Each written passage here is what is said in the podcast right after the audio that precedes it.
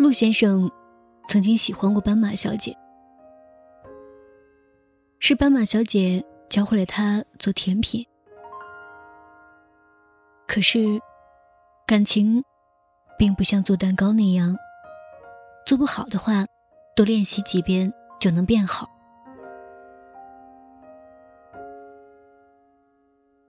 斑马小姐在一次森林大会上遇到了犀牛先生，在舞会上彼此倾心。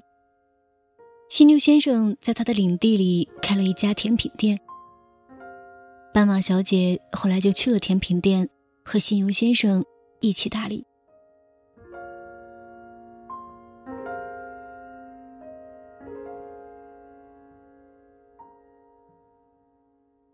陆先生就这样和斑马小姐分开了。陆先生为了怀念斑马小姐，独自开了家蛋糕店。因为啊，他伤心极了，所以总是把自己锁在店里面研究新糕点。他做的蛋糕并不那么好吃，所以每天光顾小店的动物并不多。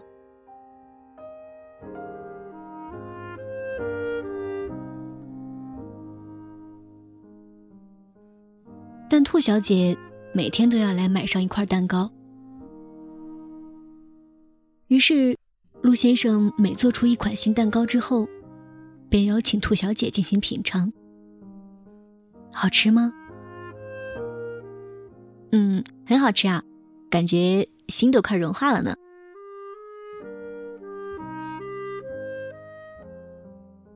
甜品是治愈系的食物。那陆先生，你还伤心吗？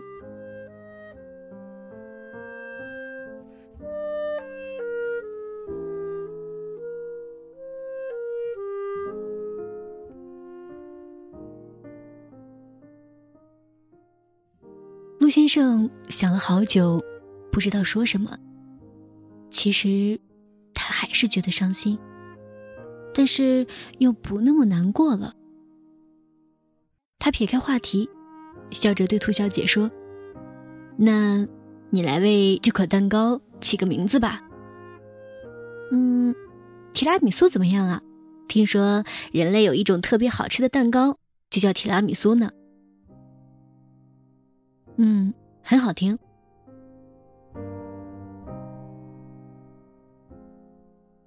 后来，兔小姐依然每天都会来陆先生的店里买蛋糕。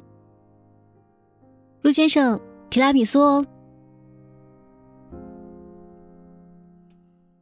有一天，松鼠来买蛋糕，他问陆先生：“你知道提拉米苏是什么意思吗？”“嗯，不知道哎。”在兔子的世界里，提拉米苏是我爱你的意思哦。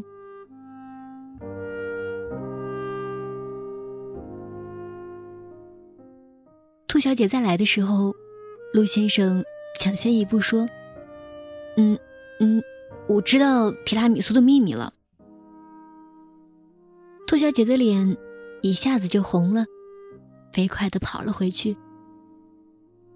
陆先生趴在台子上。有点怅然若失，他还没来得及对兔小姐说一声“我喜欢你”。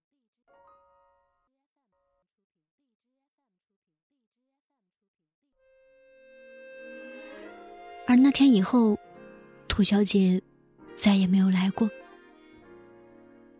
陆先生突然明白，原来兔小姐并不是一定要每天都吃提拉米苏。陆先生本来以为自己还是喜欢着斑马小姐，可是当兔小姐连续好几天都不来买提拉米苏的时候，他才知道，有一种爱可以渐渐升温，也可以波澜不惊。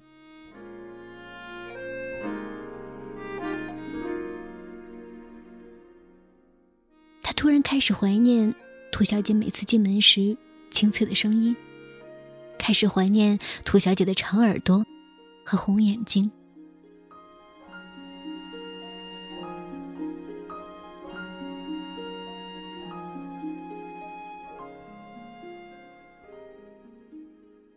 想念的时间很久，久到陆先生做的提拉米苏过了保质期。如果爱有保质期的话，怕是陆先生再也没机会对兔小姐说“我喜欢你”这四个字了。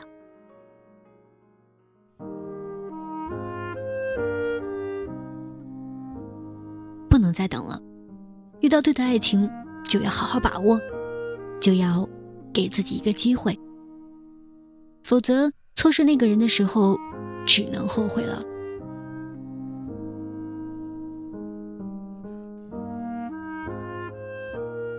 陆先生挑了一个阳光很好的周末，反复练习要说的话，穿上西装，买上一束鲜花，那么温暖而勇敢的来到兔小姐的家门前，学兔小姐的样子说了那句“提拉米苏哦”。兔小姐之前的不确定，在这一刻全都化为乌有，可她的眼睛通红，泪水在眼眶里打转。陆先生以为自己太鲁莽了，不知所措的问：“嗯，怎怎么了？我哪里做的不好吗？”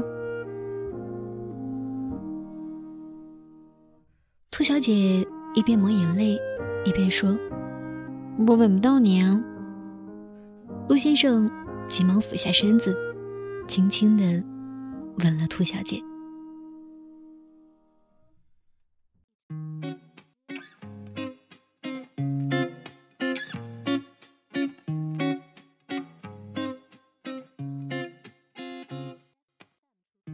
到这里呢，今天这个非常温暖的小故事《提拉米苏的秘密》就和大家一起分享完了。不知道从这个故事里面你听懂了哪些呢？来评论区里面和阿月一起探讨一下吧。各位亲爱的小耳朵们，晚安，好梦。让你忘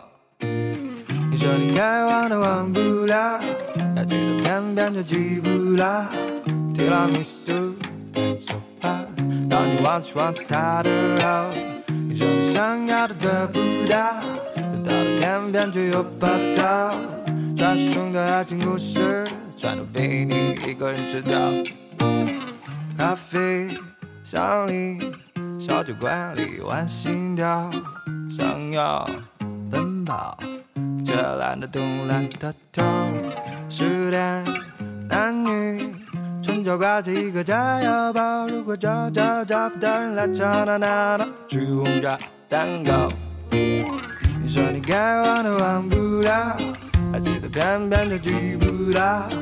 提拉米苏蛋糕派，让你忘记忘记他的好。你说你想要的得不到，得到的偏偏却又不到。传说中的爱情故事，全都被你一个人吃掉。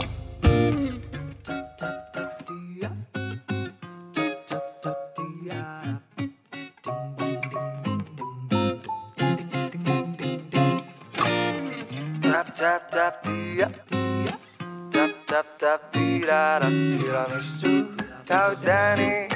走哦哦哦。你说你该忘的忘不了，该记得偏偏却记不到。tiramisu 带走吧，让你忘记忘记它的好。你说你想要的得不到，得到的偏偏却又不到。传说中的爱情故事。想到被你就掉，